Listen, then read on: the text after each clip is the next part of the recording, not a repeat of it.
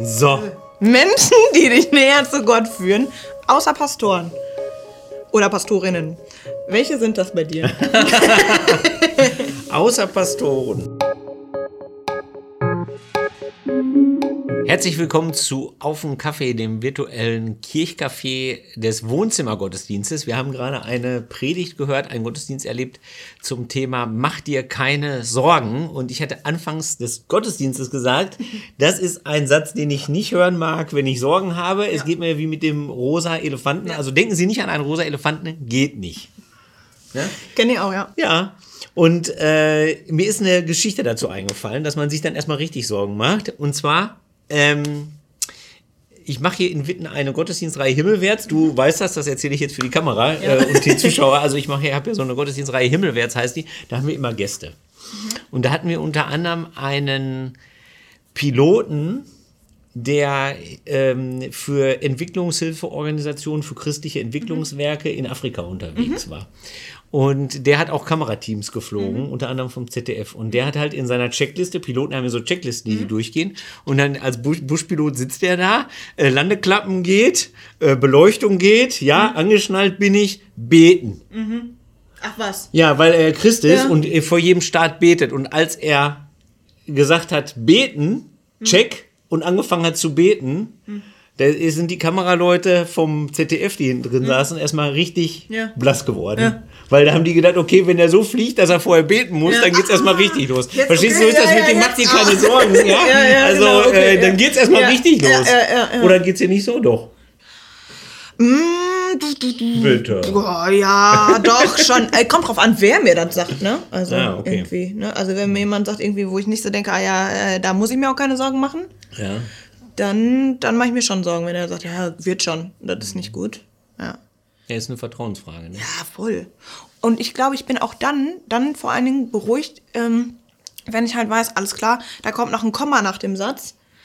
Und dann heißt es, ich kümmere mich drum. Mach dir keine Sorgen, ich kümmere mich drum. Oder ja. wir kriegen das zusammen hin oder so. Ja. Ne? Dann, mhm. ja, dann bin ich entspannter. Also dann mache ich mir auch weniger Sorgen. Aber ansonsten eher nicht so.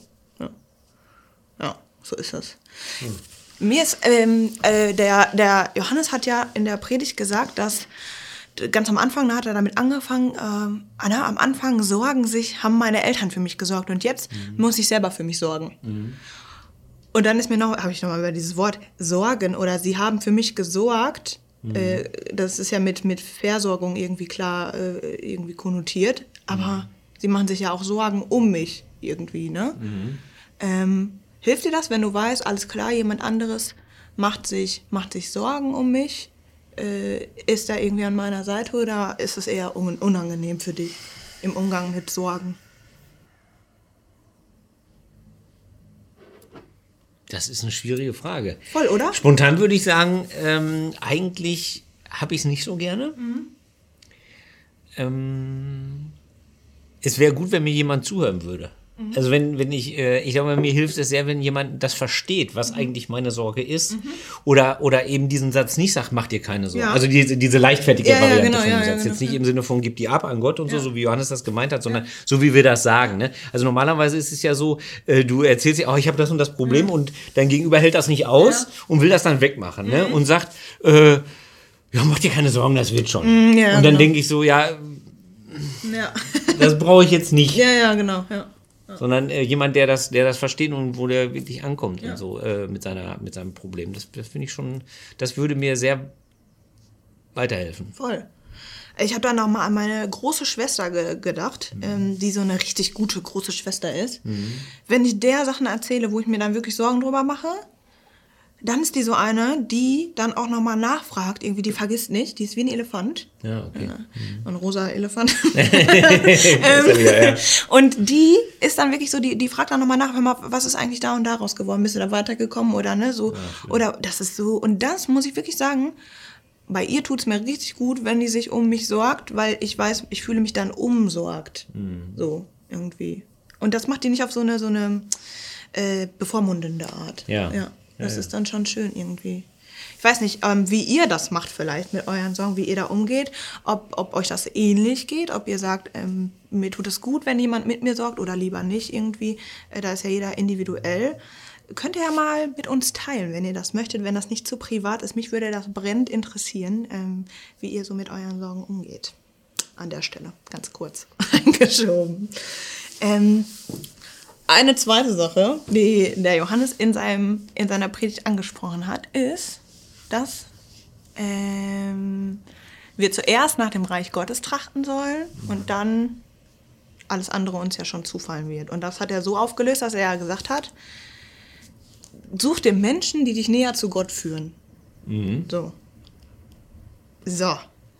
So. Äh, Menschen, die dich näher zu Gott führen, außer Pastoren oder Pastorinnen. Welche sind das bei dir?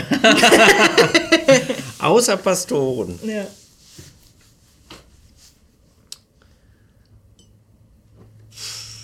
Schwierig, ne? Außer Pastoren. Das, Ja, das ist wirklich das hatten wir so ne? nicht besprochen. Das ist gemein. Ja, ich bin, so, so bin ich halt manchmal. Ja.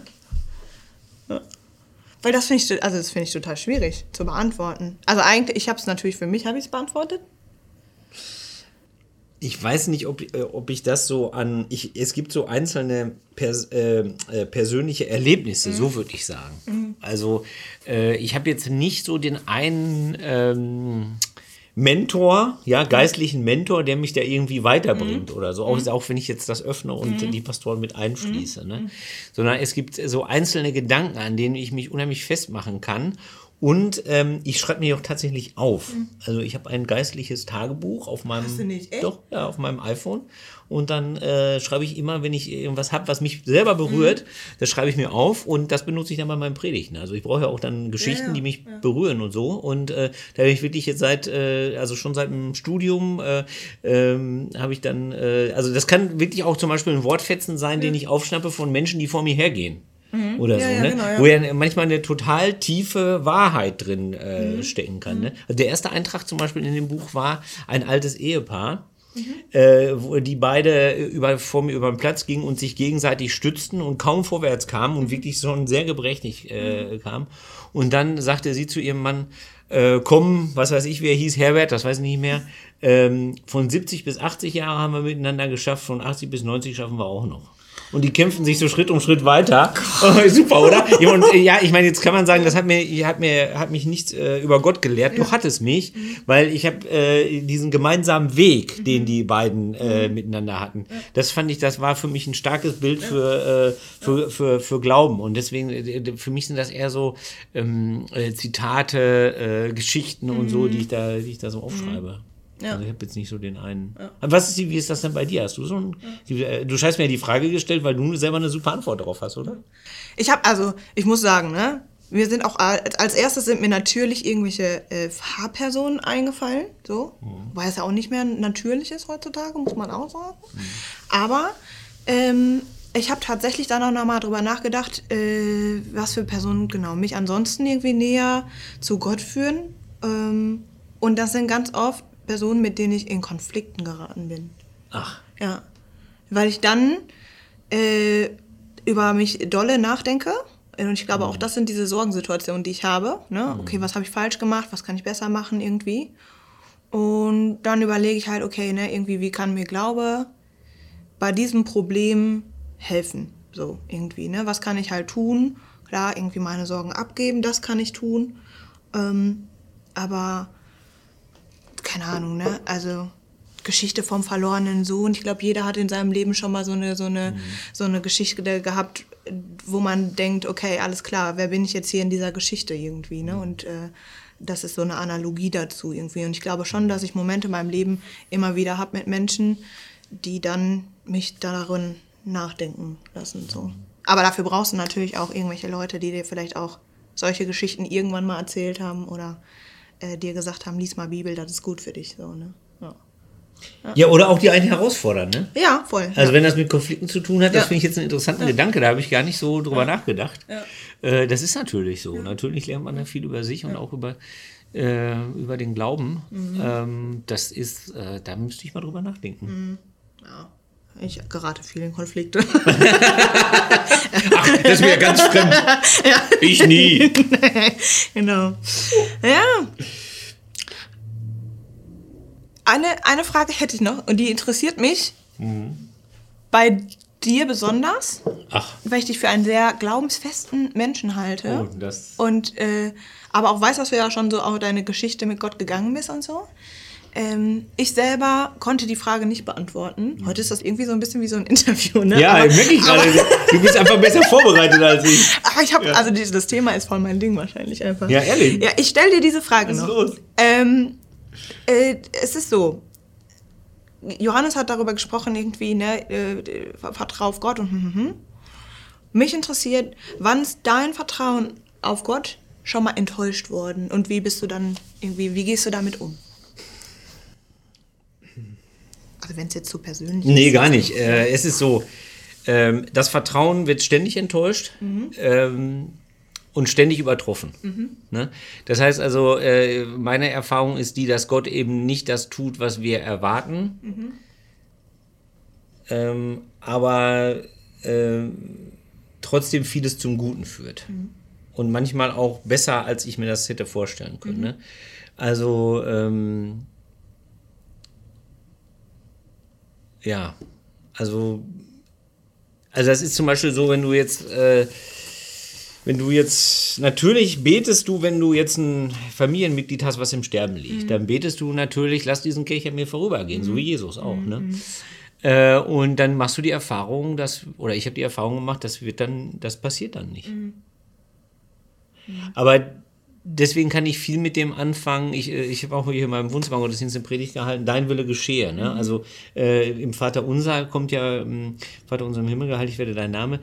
Dein Wille geschehe wie im Himmel so auf Erden. Und dann kommen erst die ganzen Bitten. Ne? Also zuerst kommt halt der Wille Gottes. Und das bedeutet aber im Umkehrschluss, dass eben viele Dinge, die ich mir erhofft habe oder wo ich darauf vertraut habe, das wird schon so werden, wie ich das eigentlich will, dass Gott die äh, in den anderen Weg geführt hat. Das heißt, ich werde oft eigentlich von Gott enttäuscht, äh, weil, meine, Er- weil er meine Erwartungen nicht erfüllen nicht erfüllt. Und ähm, aber genauso oft werde ich auch, werden sie praktisch übertroffen und ich werde da wieder rausgeholt. Also es ist äh, gar nicht konfliktfrei, sondern es ist total, äh, also manchmal geht es mir wie, wie bei den Propheten, die ja manchmal sagen, hätte ich bloß nichts gehört von Gott, mir ging es eigentlich besser, dann hätte man den ganzen Krempel nicht. Ne?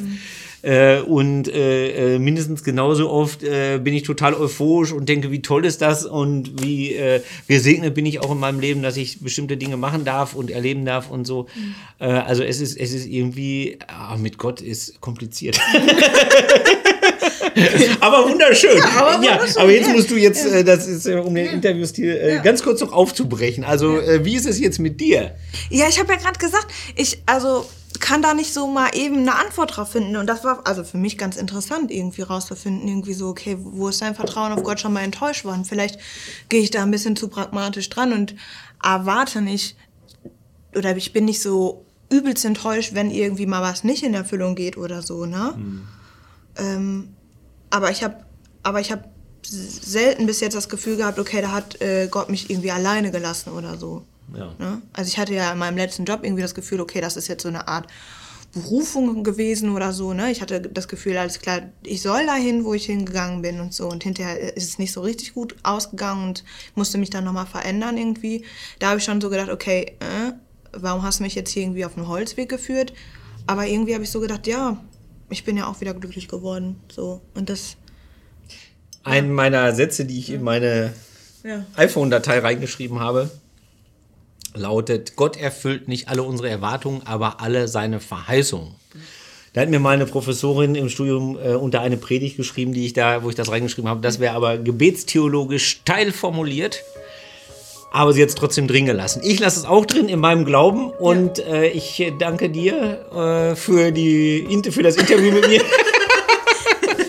und dir fürs Zuschauen. Äh, wir freuen uns, wenn wir uns wiedersehen beim Wohnzimmergottesdienst oder auf dem Kaffee. Meiner ist auch alle. Meiner auch. Deiner wahrscheinlich auch. Bleib behütet. Tschüss. Tschüss.